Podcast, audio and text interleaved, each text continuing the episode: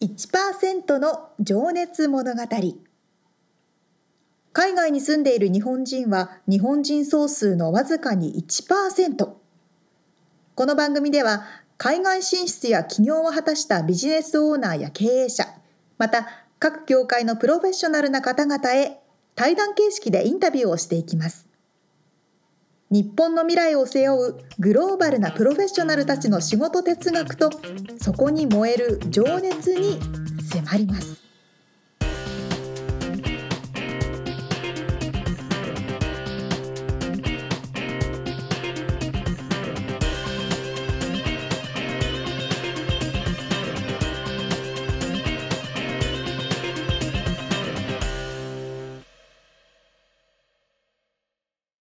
こんにちはこんにちは。 1%の情熱物語139回でございます。はい。あのーまあ家にいる時間が長いとやっぱりテレビっ子の私はネットフリックスとかを見るわけですよ。まあ、そういう人今多いでしょうね。すごく多いと思うん。う。で前も話したかなあのネットフリックスですごくコリアンドラマが増えたと。ああ、はは。アメリカのネットフリックスでも急にね急激にコリアンドラマが増えて K ドラマっていうジャンルができてるんですけど。すごいね。すごいのよだから、まあ、BTS とかブラックピンクっていうコリアンの歌手の人たちが世界的に人気になったっていうのが後押ししてたりもするんでしょうけどうん。それで私も結構コリアンドラマ前好きで見てて最近また同じものをちょっと見返してみたりとかするんですけどねはい。あのこっちの友達とちょっと話題になったのがうん。コリアンドラマってすごくこう気性が激しい感じで感情をすごく表に表してうんうんこうなんだろう日常ではありえないようなことが起こったりするじゃないですか。いや、それは知らん。 あそうか知らないのか皆さん。そうそう。まあ見てそなういいうそうだ日本でそうなんいですうね昼ドラって感じなんですよ。ああ、なんか、あー人間ドラマの結構。激しいやつ内定は決めいてうんなすんとなぐく記憶がなうん想像はくなつっきたますりとか。そうそうそうそう、実は異母兄弟だったみたいなばっかりなんですけど、はいはいはい。すごく似ているのがあってあのラテンアメリカの国でい見られてるドラマ「テレノベラ」っていうんですけど、うん。すんごいタイプが似てるんですよ。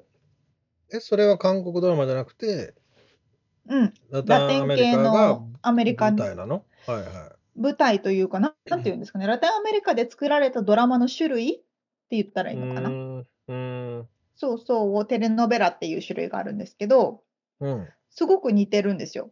でね、韓国ドラマのそのネットフリックスのやつを見てて、あ、うんこれ、韓国語の声じゃなくて、あの、英語翻訳とか、英語翻訳っていうのかな、英語の吹き替えはいはうん、い。とかないかなって見てたらあの、ね英語の吹き替えはないのにスペイン語の吹き替えがあるやつだけあるだけあるとかもあるんですよ なるほど。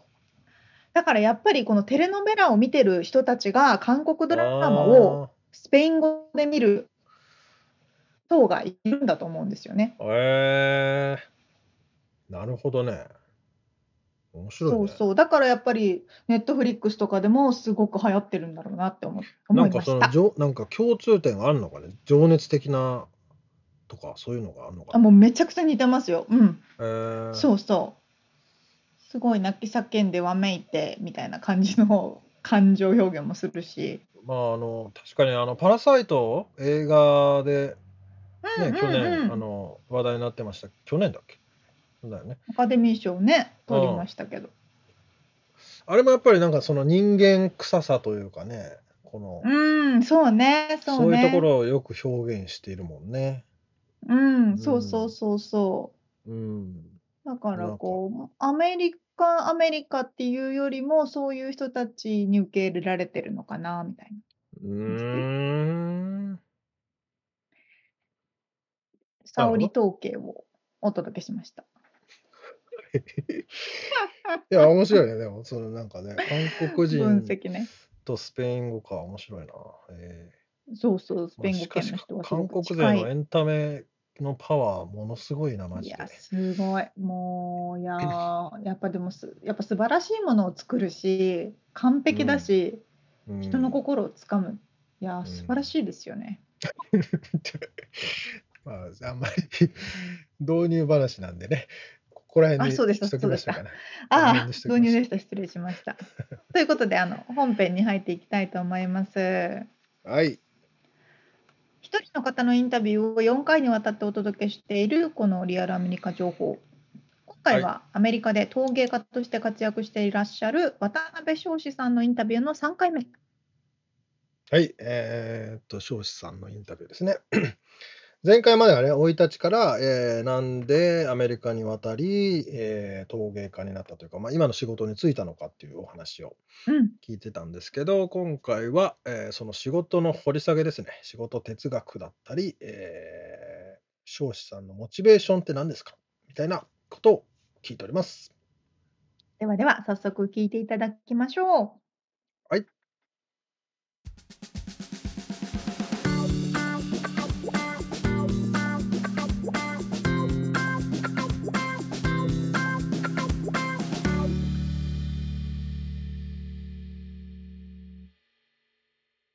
今の仕事の掘り下げをしていきたいんですけども、ちょっとこれ僕皆さんにしている質問で、まあベタな質問ではあるんですけど、今の仕事をしていて誇りに思う瞬間、一番嬉しい瞬間ってどんな時ですかえー、嬉しい瞬間。えー、まあ、えー、自分の、その、なんだろうな、えー、っと、陶芸の、うんなんだろう、ちょっとマニアックな嬉しさというか、はいあの、まあなんかその、予想以上のなんかあの色とか、あの焼き方で焼きあの釉薬とか試して予想以上のあのものができた時はなんかすごいおおと思いますけどでもなんかあ、ちょそっれとはで自も分から陶芸って一回自分の手から離れて窯、はいまあ窯も自分の道具の一部だと考えればあのまあそんなことないんですけどはい。まあ一回ね、完璧にこう、焼く作業に入れてしまうんで、うん。それから戻ってきたときに、やっぱ、何割かは、ちょっと、あのーなんだろう、うん、コントロールできないところはあるっていうか、うんうんうんまあね、それで帰うすっよてきね。て、予想以上のなんか、ものになってると、あーおおと思うし、なるほど。そっかそっか。じゃあ、その本当に想像を超えた、え、こんなんなったのみたいなのがあるありますね。ちなみに、そのもう嬉釜の、しいし、うん、釜の温度ってどどれぐらいなんでしたっけえーっと、摂氏で1150か、1200ぐらいか。はあ。そりゃ、どうなるかわからんですよね。 まあ、だいたい予想はつくんですけどね、あーそれでもやっぱり、なんか、あの、おおと思うことがあっうてーん、なんか、まあでもまだ未熟なのかなとか思ったら、70歳以上の、その、えーっと、僕の師匠、陶芸の、陶芸の師匠が、 はい。 なんか、この前さ、とか言って、同じようなこと言ってて、喜んでた。 うわそっか、と思って、 いいんだ、これで。いつま経っても一緒なんだね でもね、それは逆もしかりですよね。すげえいいのできたっていう場合もあるし、あれみたいなこととか。うん。うん。そっか。 うーん。うん面白いよな。でも、だから、まあ、言ったらでも唯一無二で同じものは絶対できないわけですよね。全く同じものっていうのは。まあそうですね。うん。それがでも楽しいのか。う。。うんなんかね、なんかサーフィンもね、同じようなことを言われていて、僕サーフィンが大好きなんですけど、うん。同じ形状の波は絶対に来ないんですよ。その、おまあ、下の海底の砂が変わるとか、温度が変わるとか、ね、し潮の角度がう変わるとか。ん。でそれがまあた飽きない要因みたいなあの感じになってるんですけど陶芸もだってね全く同じように作ったとしても焼いたら違うもん出てくるっていうことがあるわけですよね。まあありますね。ううんんうんまあ、全く、まあ、予想、ある程度の予想はあるんですけど、ええうんいやそのなんだろうなこんなん出ましたっていう時を狙うってこともあるんですかこどんなんていうのかなあまあ、それで、なんでこうなったのかなっていうのうをん、一つ一つ、まあ、そこから、どっちかっていうと、なんだろうな、ねまあ、研究、研究みたいな感じですけど、んまあ、一個ずつ、あの、可能性を潰していって、はいそれ材料を変えるとかってことなんですかそれとも温度をいや変いえるや、とかもう、焼き方もそうだし、うんの焼いてる時間も影響するし、ああそうかそうかうんまあ、なんか料理とすごい似てますよ。おおなるほどなチキンをあの、ほら、フライパンでガーって焼いて、物質、形状変化するじゃないですか。はい生の、あの、プロテインが分解して、あの、ね、生の肉の見た目から、あの、はい焼けたチキンの見た目になるじゃないですか。はいはいはいそれ確かをにスロークックでもできるじゃないですか。ああ確かに確かにそうすると味が違うし、うん茹でてもいいし、みたいな。だけど、まあ、火を通すっていう意味では全部同じだけど、なるほどあとはまあ一定にしちゃうと例えばフライパンでゆっくり焼くのとガーってあの強火で一気にやる焼くのうとや,、んっぱ味も違うし見た目も違うし確かに硬さとかも違うもんそんね硬さも違うしそうだかうらんいや時間っていうのは結構火があのかかるとあ重要ですね。あへえなるほどですね面白いじゃあちょっと次の質問にい行かせていただくとあのえー、とですねこれもちょっと皆さんに聞いてるんですけどあなたにとっての仕事哲学って何ですか哲学 えー、哲学かはわからないけど、はいうん、アプローチかな、なんか自然となんかこう、やっぱ仕事よりも、うん、その自分が接してる人はいと、えー、なんか、あの、なんかコネクションが見つかったり、なんかその、うん、気が合うっていうんですかね。気が合うよりもなんかこう、うーん、心地よい心地よい。まあそうですね。仕事やってて、えー、心地よい。うん、なんか同じ視点でこう話せるから、うんもうちょっと先に進みやすいとかかな。なんあかあ刺激をもらいやすいとかそう、そうかな。ううん。んあとはなんか、うーん、仕事をしてて仲間になって、うんで、その、さらに仲間と会うと、なんかどっかでつながってるみたいなの結構多いですね。うーんだから、なんかこう、それは、ものに対するテイストとか、なんかスタイルとか、はい。考え方かもしれないし、うん。なんかこう、似てるるところがうんあるんだと思うんですよ。その、うん続く仕事には。いやそれをこうな意識していらっしゃるってことなんですかね。その付き合うまあ意識してるっていうのもあれか。アプローチまあ、を、だから、んえっ、と、やっぱ口コミとか大切にしてるかなうんってことかな。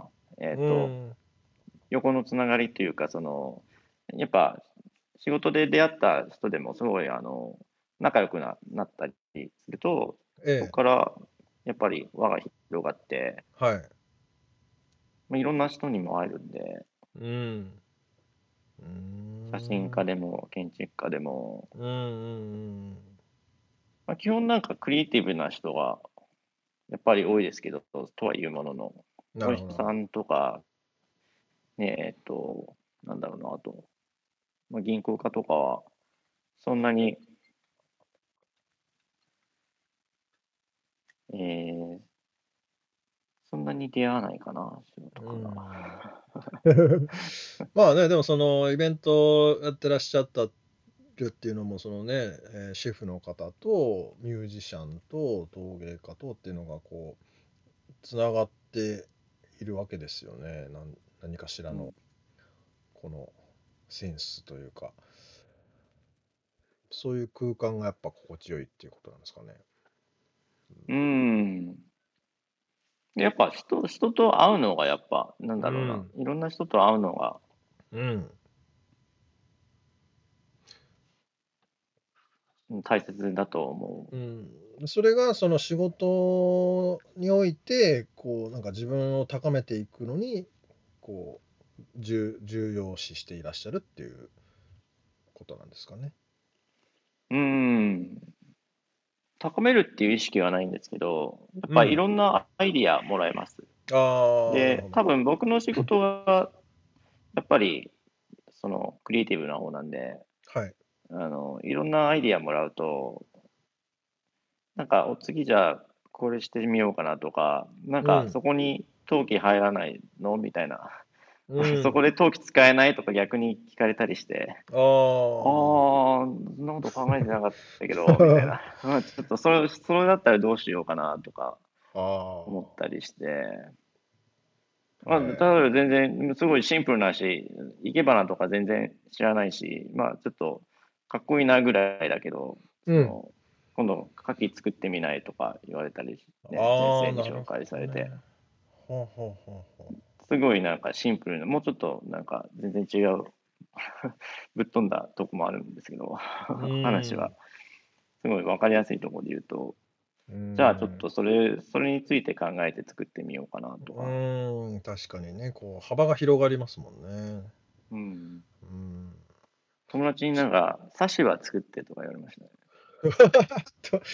あでもまあセラミックだから一緒なのかそれは。うん、でもなんか、だから、歯医者行きなよって言っ たら、あの、いやなんかその、おしゃれしたいんだって。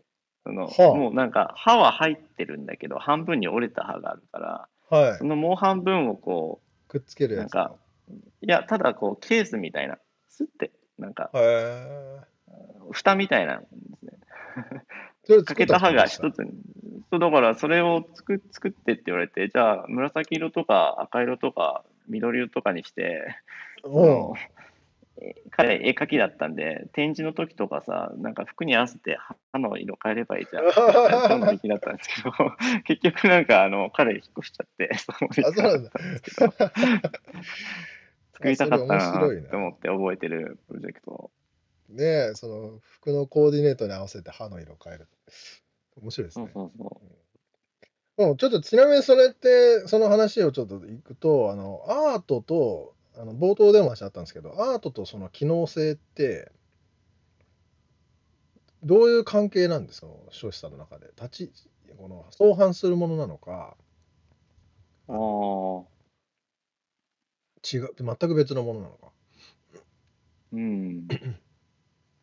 うーん。いや、別になんか自分の中では全部プロセスとか考え方は、まあ、考え方、えーやっぱり多少変えてる意識はあるんですけど、うん例えば、えー食器頼まれたら、まあ、ある程度の、えーあと、ね、使用をしなきゃいけないから、うんその、そうい機うこ能と性をが求考めらえれ、ますよね。機能性を、うんうんもっと重重視して、うん機能性70の、あと、ちょっと自由に、なるほあの、30みたいなとか、例えば。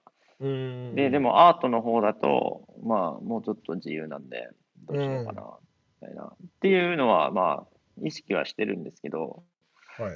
うーんと、どっちもやってるんで、今。うんまあ、なんかそのギャラリーであら、ね、出すような作品作ったり器とかもなんかいいフィードバックになってる気がしますね。ああ、そういうこと。アートで作った作品とかプロジェクトからうん。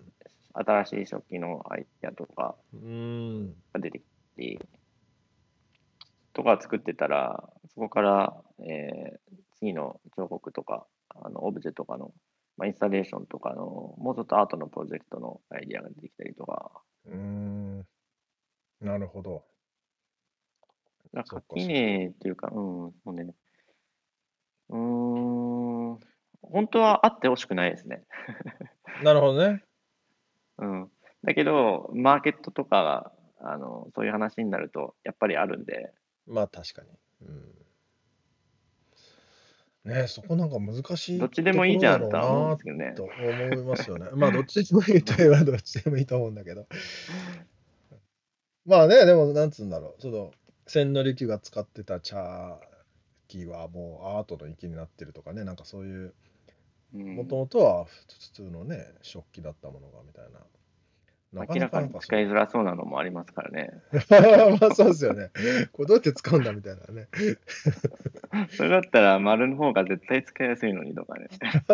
ねえなんか面白いなでもそういうの難しそうだけど じゃあねちょっと次の質問いきますあのー今の彰子さんを作ったルーツは何だと思いますかルーツルーツは、うーん、そうですね。まあ、やっぱ、生い立ちは大きいと思いますね。うんその5歳で日本から離れて、うん。うん。まあ、今の、えースタイルから言うと、なんか、えー僕のものを日本人が見ると、なんか、あなんか、確かにちょっと日本の食器とはちょっと違う感じがするねっていうし、こっちの人が見ると、なんか、あなんかすごい日本っぽいねって言われたりもするんですよ。なるまほど、あ必ずしもじゃないんですけど。うんうん、だから、無意識にそのスタイルに両方入れてるってことは、まあ、小さい頃日本で育ったから、日本の食器とかやっぱ見て育ったから、うんそれの影響がやっぱ、今、ロスにもう17年ぐらいいるんですけど、はいいて、まあ、あとね、えー今までほとんど、えーこっちでしか仕事してなかったんで、まあ、こっち、仕事も全部こっちなのに、それでも、そっこう、か日本の、日本らしさを感じるってことは、こっちの人が。なんか、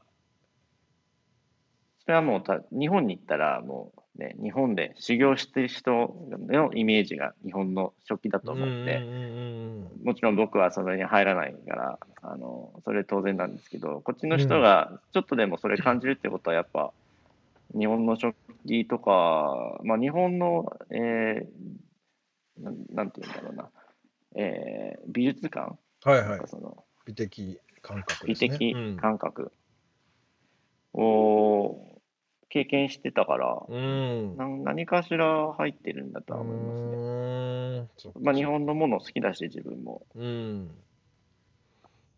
うんおー、なるほどね。あとは、さっきちょっと言い言いかけたんですけど、うん。えー外国に住んで、まあ、英語を習ってたんで、うん。ずっと、やっぱ日本っぽいものに対して、えー、負い目がないっていうのかな、なんか、あのダサいと思わないあー、はいはいはいはい。あ、受け入れやすいじゃそう、だからじゃないのみたいなよく言われますね。あのだから社会史とかもなんか、あの18歳から、まあ、あの習ってたんですけそどう、かなんかその、え、なんでそんな自軸臭いことやってんのとか、確かに確かに。 18歳でうん社会史始め、うん習い始めたって言ったら、え、なんでサックスじゃないのねみたい普な。通エレキギターじゃないのとかね。 そうそう なりそうなところも全然気にせずやってたのは。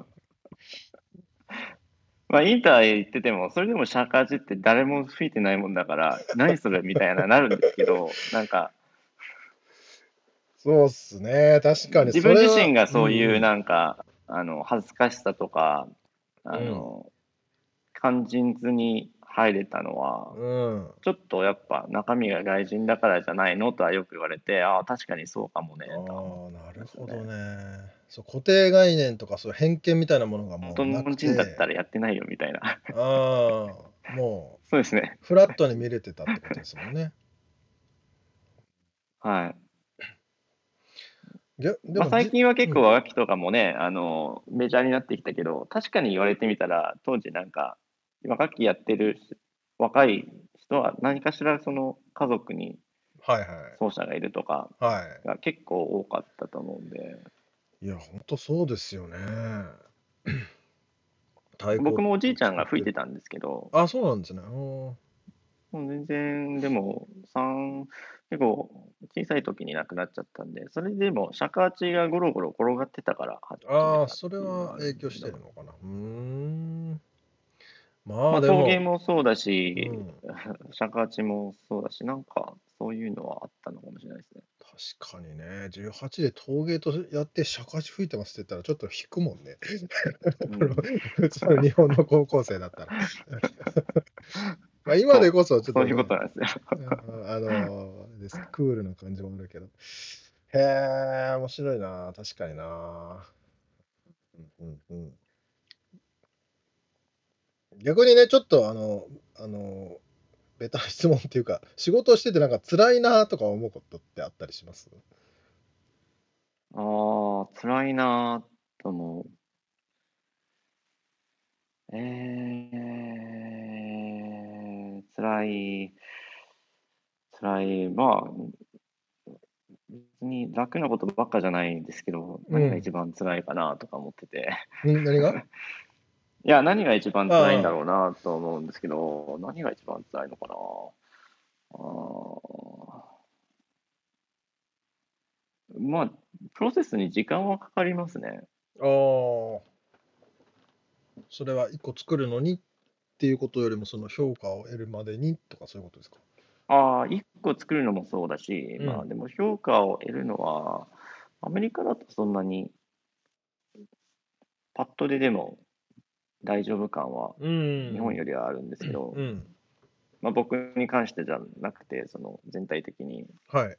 大学卒業してちょっと作り始めてそれが良ければなんかね受け入れられるしってうんうんうんいうのはあるから大丈夫だけどやっぱ、えー、3日後にこれが欲しいのって言われてもいや物理的に無理なんで すよそうですよね。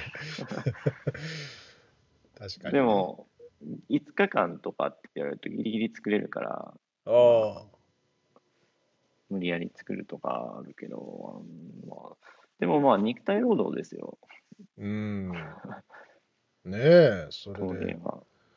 ね、さっきもその火を扱って、全部一個一個手で作るわけですもんね。うんそうですね、うんうん、じゃあ結構そのそう体のメンテナンスも必要になってくるんですかね。ああ。体力的なとうん、やっぱちょっと運動してた方が調子は良かったりしますねう。ん。うん。うーんじゃあね、ちょっとごめんなさい。また質問を変えて、えー今の彰子さんを引っ張っているモチベーションって何ですか引っ張っているモチベーション。はい。えー、やっぱ、うーん、うん。やっぱ、うーん。一人で、えー作業は、作業は基本一人なんですけど、はいそれを終えた後に、その、ものがいろんな人に行ったりとかう、んえーいろんなとこに行ったりとか、うん。うん。それが、やっぱ、もうちょっと見たいかな。あ、その、これ使って喜んでくれてるシェフの顔が見たいとか、そういう。あ、そう、それじゃなくて、なんだろう、もうちょっとなんか、あの、いろんなとこに、自分の作品が。うん、行ってほしういんし、でもそ、それだけじゃなくて、なんだろう、うーん、やっぱ、うーん、それで変化していく気がするんですよ。うん。いろんな場面に、やっぱ視野が広がることにつながるのかな。うーん。うーん。なるほど。それはもう、こう、なんて言うんだろう。新しい世界に、こう、を見てみたいみたいな、ね、に近いんですかね。うーんそういうわけじゃないのか。あまあまあ、そうですね。可能性を見てみたいって感じか な。ああ。うーん。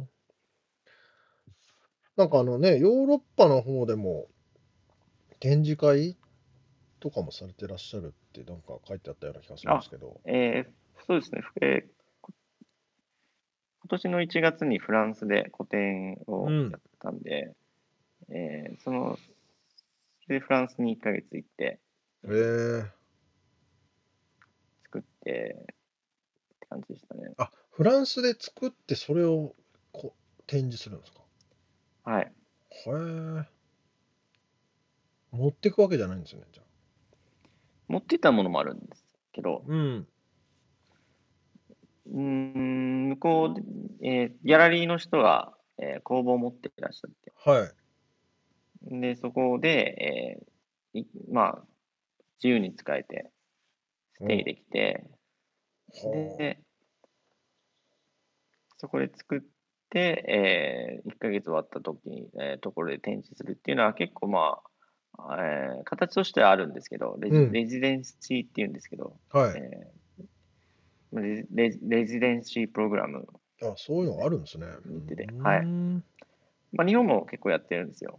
あのそれこそ瀬戸、あの瀬戸焼きの陶器で有名なんですけうんど、はい、瀬戸、はい瀬戸も結構外国人をインバイトして、毎年やってますしあーあ、それはもうじゃあワークショップ的な、こうガチの職人じゃなくて、観光のエンターテインメント的な意味も含めてってことなんですか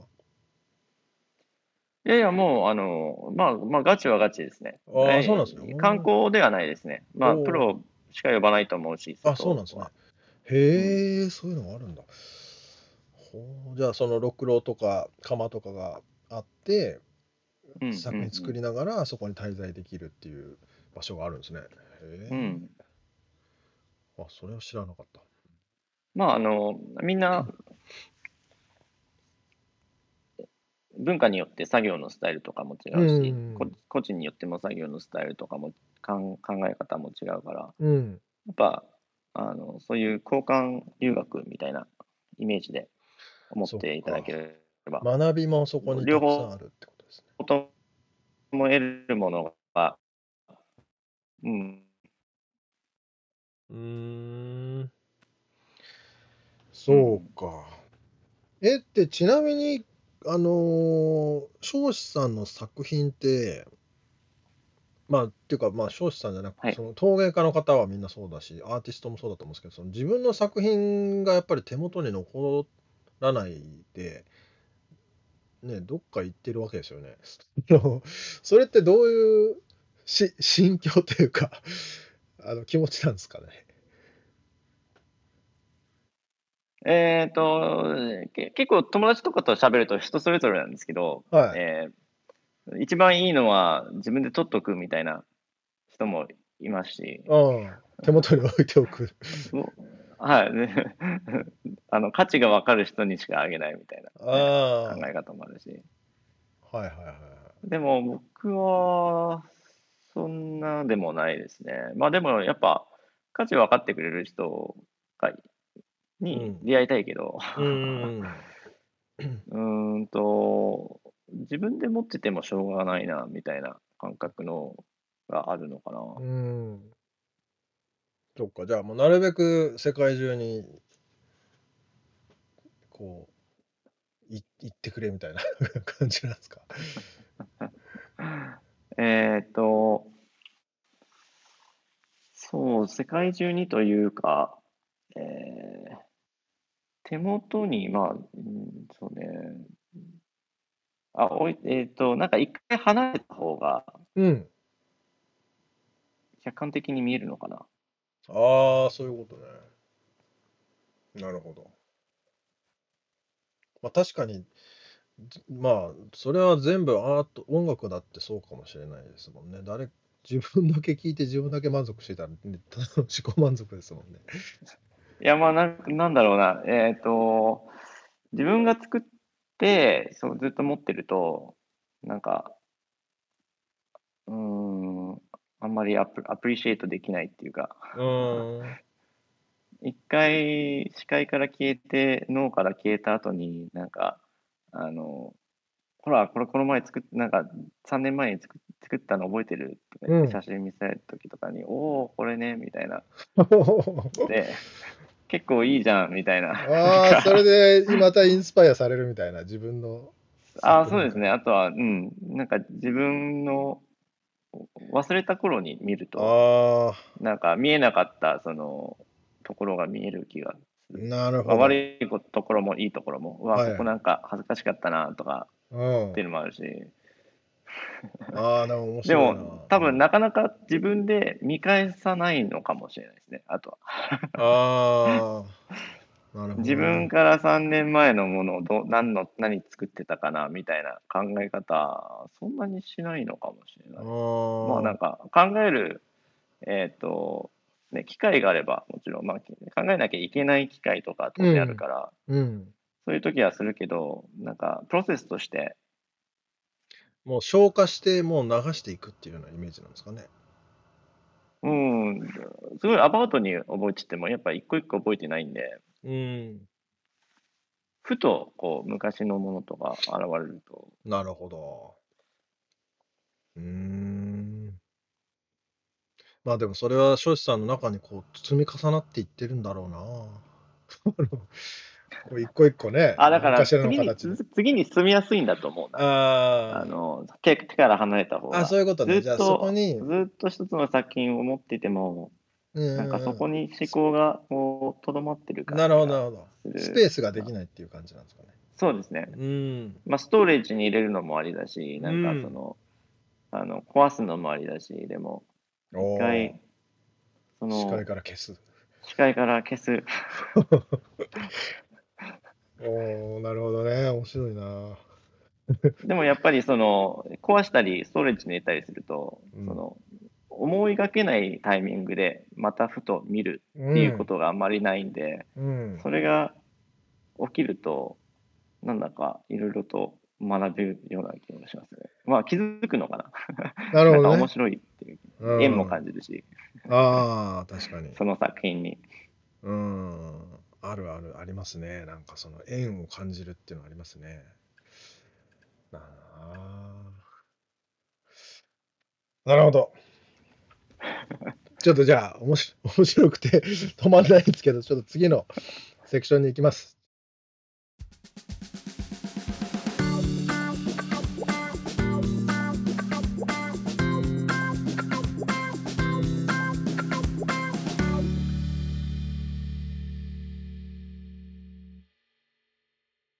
確かに尺八っていうとおじいちゃんってイメージがあるのは私たちだけなんですね。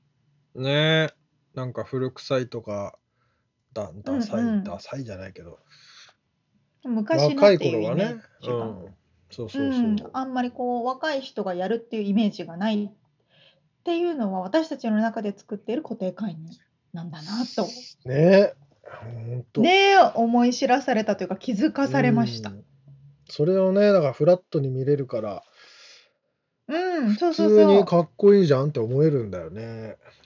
そうそうそうそうそう。いや、ほんと最近あのひらがなとかカタカナとかではいいろはい。んな文字が書いてある T シャツさらに見るようになりませあんあ、増えたね。増えましたよあねの昔はちょっと間違った漢字のタトゥーとか入れてる人がたまにいたけ ど、あのこの人、そうそううん、なんか あのでも今はね、そう T シャツになんだろうな、いろいろあるも んね。えもう本当に何でも今日は何食べるとかそんなレベルのこと書いてますよねそんなレベルの T シャツをすごくよく見るようになったかっこいいんだやろうな。っぱりね外からそうそうだと思いますようん逆に僕たちは意味が分かっちゃうからね。まあ、あそうそれもあるそれもあるまあでも逆に言うと意味が分かんないファニーな英語が書いてある T シャツを日本の中で着ていいるあってそいううだこともあるよね。そうでしたその通りでしたねげうん、逆もあるしかりですからねそれは。逆もしかりですやっぱね、確かうんに確かに、いやなんかこう喋り方とかのとかあのその間とかもなんかもうスタイルというかさなんかあるよねなんか あの職人さんって感じアがーティしスたトってはいそううん、アーティストっていう方の多分こう喋る前にちゃんと頭の中でいろんなことを考えてから喋ってるんだろうなあこーねうわーって喋っちゃってからやべっていうことがなさそうそうそうそようくあるけどそういうことなうんか、んねそうだからあの言葉がとても洗練されているというかもしそうですねねやっぱり一つ一つの言葉をうん選択して発しているという、そうですね非常に私の苦手な作業をされてらっしゃるまあまあでもそれはそれでね沙織ちゃんはあの美しいこう声でねありがとうござい ますキラキといやそれを聞いてるだけでも気分がいいですからねやっぱそれはそ本れ当でそうですね。そえ、れは私違う違う、うんそうそうそうですよ。 あ、そうですそうですありがとうございます。 うんいや、でも、なんかこう、すべてがアーティストって感じですね。うん。ね。フランスで個展をやってらっしゃったっていういや、ね。持った。かっこいいな。かっこいい。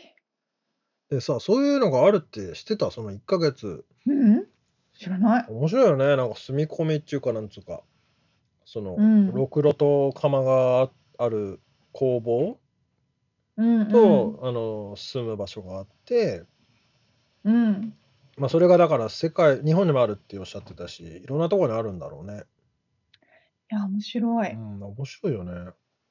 うん。でそこですまあねアメリカ人が例えば日本のそういう、まあ、い田舎にあるのかなわかんないけど、うんうん、うん。とこに行って日本の景色を見ながらとかさ日本の自然の中でまた作るものって多分変わってくるんだよねそうですね。作品が。うん、うん、そういうのめちゃくちゃ面白そうだよね。うん。ねえ。といいやー確かに本当に特にこの現代ってはい唯一無二のものって非常に少なくなったじゃないですか。ね、コピー商品が増えた大量生産ん、が増えたからね。多分私の今この部屋に唯一無二であるものって一個もないかもしれないって思いました。吉田沙織じゃないのそれは。あ私ね私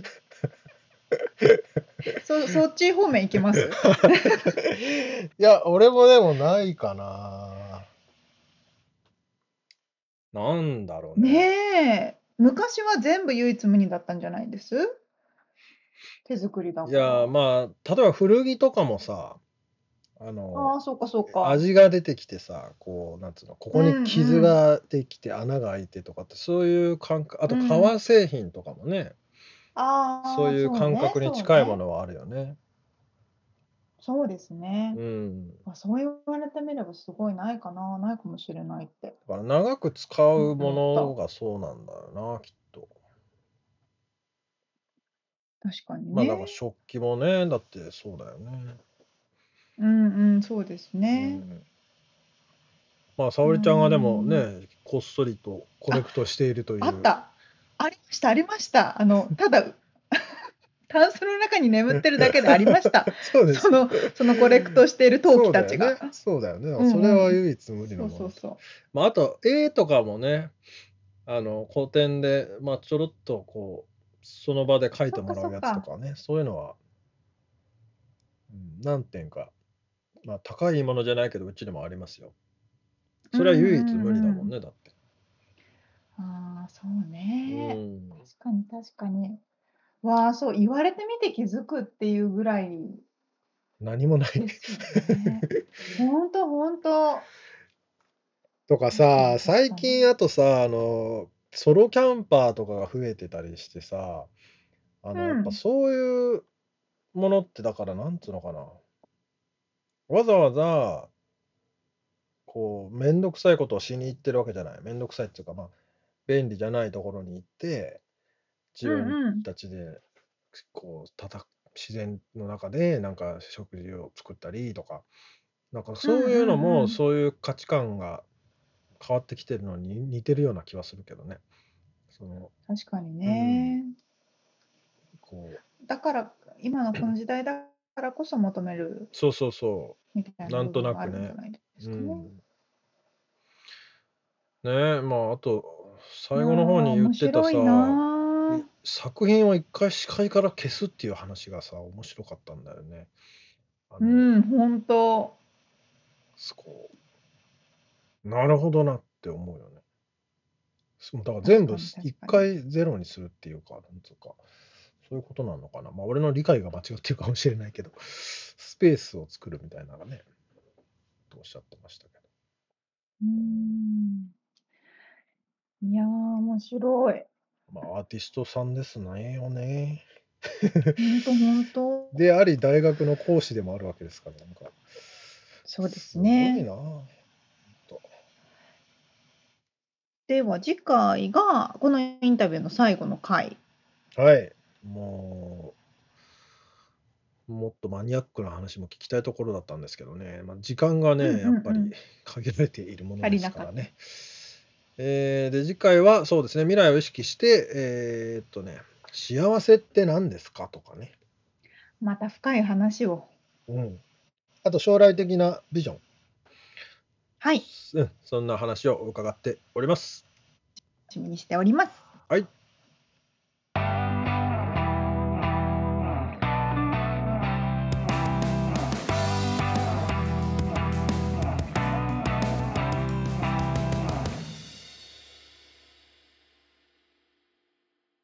リアルアメリカ情報よっこのコーナーではロサンゼルスから最新のビジネス生活情報をお届けしてまいります。はい。今回は、えー、みつさん覚えてるかなうんコロナのちょっと前ぐらいに新しい動画配信サービスがスタートするぞって言った話。あー、なんだったっけあー、何個か言ったけど、短い動画配信サービスが、新しい感じの動画配信サービスがスタートするぞ。クイビーって言うんです。クイビー、あーはいはいはい、ありましたね。覚えてますよ。そうそうそうそう。覚えてますうん今年の4月にスタートしたんですけれども、なんだっけ、10分ぐらいの、えーしかそもうあれだよね、縦のスマホに特化したシうョんうートん動画プラットフォームだったよね、確か。その通りですね。はいは10分以内の動画でクイックバイト一口でい。うん。見れる動画みたいなな意そ味れでで、クイビーか。はいそうそう、うん、すごく注目を集めてスタートしたこのクイビ、えー終了となります。あ買われるとかでもなくて。えっ、と終了もう終了となりま した。そうそうそう、すごくね、注目を集めて、去年の CES で多分発表されたんですよね。 CS とは、えーラスベガスで行われている電テクノロジテクーノロ系ジー系のの最も大きうなん展示会って感じですよはいね。はいはい。そうそうそうそれであのなんか創設者の人たちもなんかちょっとよくわかんないけどすごい有名な人たちでうんものすごい資金を集めてすごい注目大さ注れて目たわでけスね。タートしたんですよ。そうなんですよただこれってあの隙間時間に見ることを狙ってるサービスなわけで。うんはいはい。特に電車通勤の間とか、ちょっとなんか、やっぱね、通勤・通学の間にちょっと見てほしいっていうのを狙ったサービスでうん4月にスタートしたんですなよ。んか待ってる間にとかね。うん。そうそうそうそう。はいはそいして、その4月と言いますと、えーコロナがちょうど真っ盛りになった頃ですよねそ。う 真っ盛りや。うんはい。ということで、やっぱり、あの、お家で長時間のテレビを見る人が増えたとか、通勤する人がまずいなくなったっていうところもあって、タイミングが最悪だったわけだ。もうタイミングがもう完璧すぎるぐらい最悪だったんですよ ね。いやー、そうなんできす。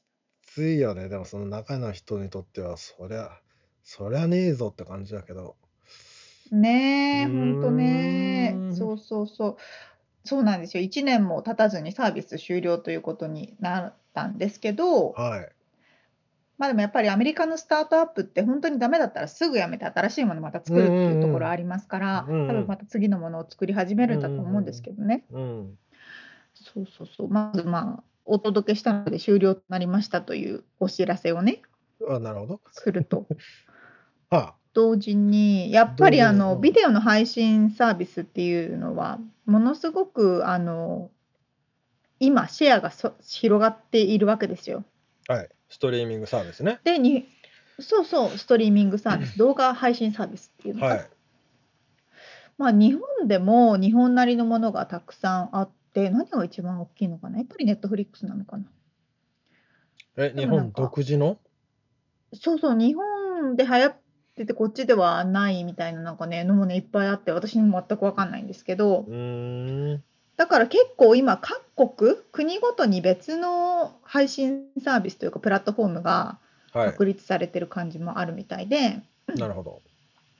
ではアメリカで、えー、と何がマーケットシェアを占めてるのかという話うん。 1は分かりますよねネットフリックスその通りですネットフリックスがアメリカの、えー有料の動画配信サービスはのい。中では、えー、と使ってる人が85% 85%でシェアが。あの使ってる人の中のシェアじゃないですかああー、そういうことね。そうそうそうそうそうう。んうん多分そうだと思う。えー、じゃあ2番目何だと思いますフル、フルはね3番目なんですよ。アマゾンプライム。その通り。いや、アマゾンはね、何でもアマゾンになってきてますけれども。まあ僕もアマゾンプライムは入ってますからね。あ、入ってますストリーミングっていうかあんまそう見そうそう見ないんだけど、うん、ネットフリックス入ってないんですけどね。あ、そっかそっかう。ん、そう、アマゾンプライムが2位。まあ、アマゾンはね、何でもアマゾンですよ、もう。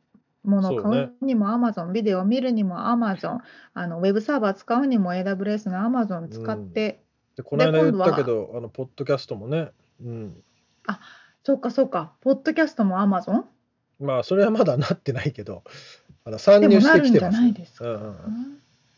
うんであのちょうど昨日か一昨日ニュースになってましたけれどもついに薬局薬品業界にアマゾンが進出するってそうなの。そうそう CBS を脅かすっていうだから、ま、おー全部アマゾンになっちゃうかもおーですって怖い怖いで3つ目が Hulu ねで4つ目がうん YouTubeYouTube も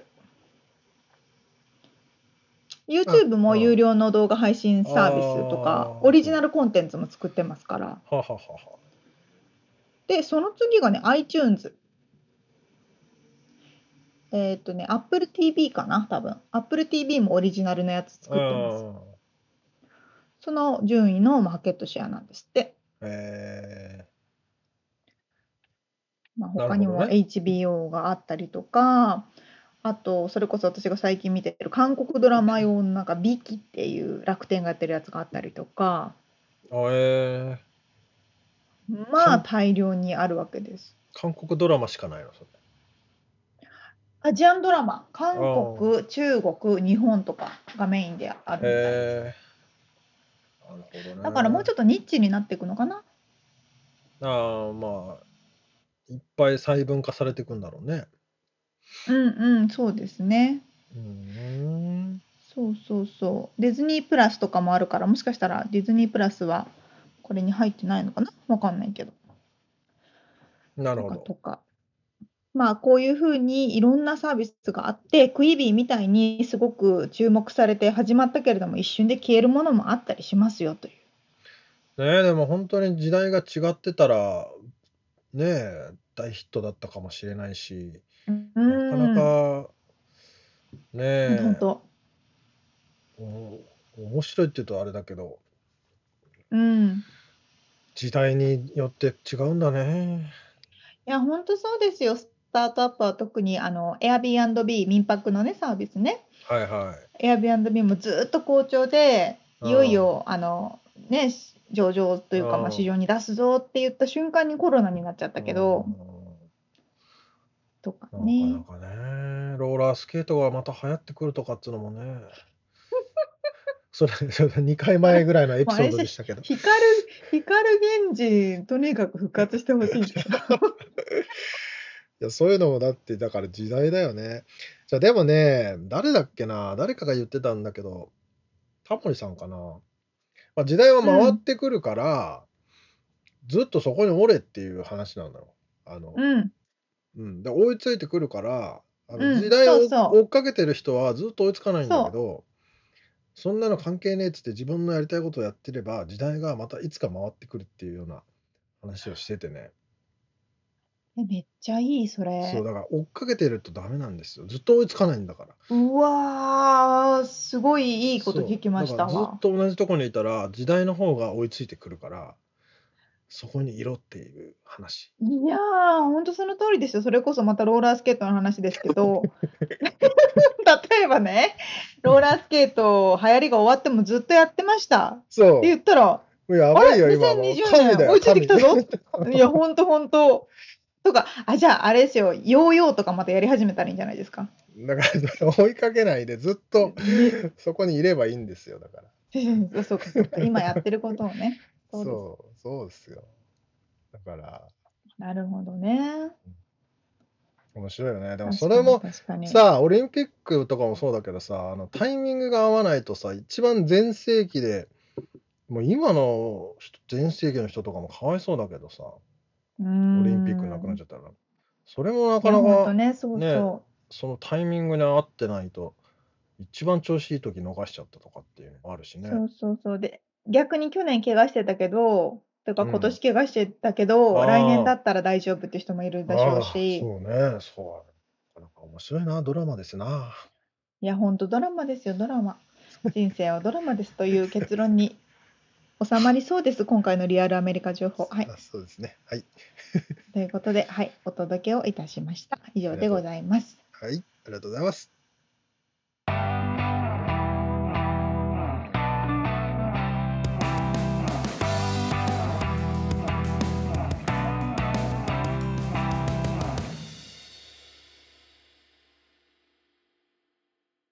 締めのコーナーです質問そう、えー未来の〇〇シリーズ。うーんと、未来のクラウドサービスはどうなってるか。というか、なんと質問したらいいのかわかんないんだけど、写真をさ、お保存してるでしょ。でさ、昔はさ、アルバムにさ、うん気に入った写真だけペチョペチョ貼ってさ、うんうんこうう、んうん下になんか名前書いたりなんかしてさ、どこどこで撮った写真とかって、あやってた、一世代前はやってたのよ。で、うんうんその、パシャって映るんですで撮ったやつね、とかね。うんうんんで、それが今は iPhone の中に、まあ、クラウドにつないでる人は、もう死ぬほど写真が入ってるわけです。確かに確かにで、それをさ、見返すことがなくなってきたじゃない。ああ確かにね何のために保存してるのかよくわかよくわかんなくなる部分もあるんだけど、うんうんうんでこれがさらに今後しさクラウドサービスがもう当たり前でデータなんかもう入れたい放題入れていいですよってなった時にうんその思い出アルバムってどうなるのあじゃあ未来の思い出アルバムってどうなるのっていう質問だね今答え挙あり手ます挙手してる人がいますね挙手してます。はい、吉田さん 吉田さ ん先生、はい。ありがとうございます。えっと、すべての思い出がアーカイブになると思います。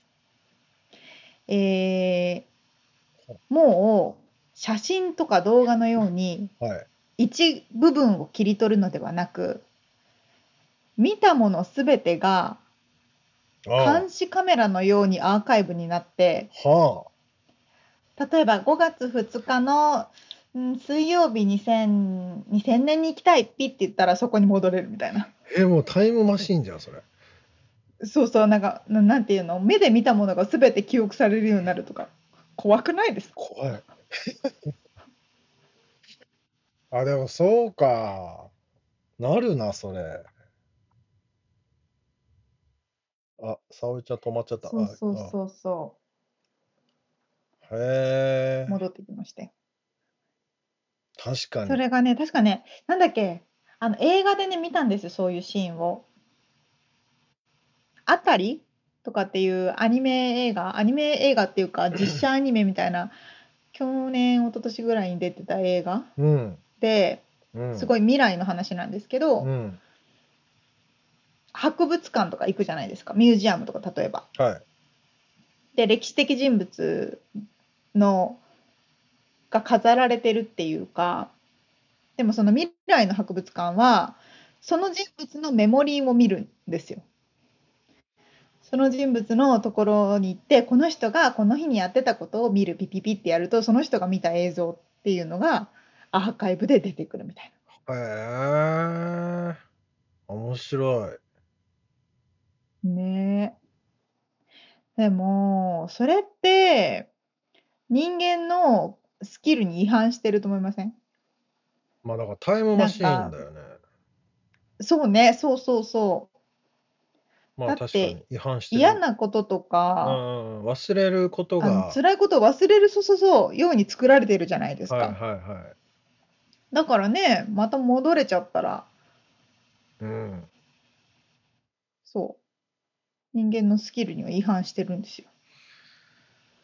ということは、そのメモリーを残さないっていう、まあ、権利を担保しつつ、残したいっていう人は残すんだろうね。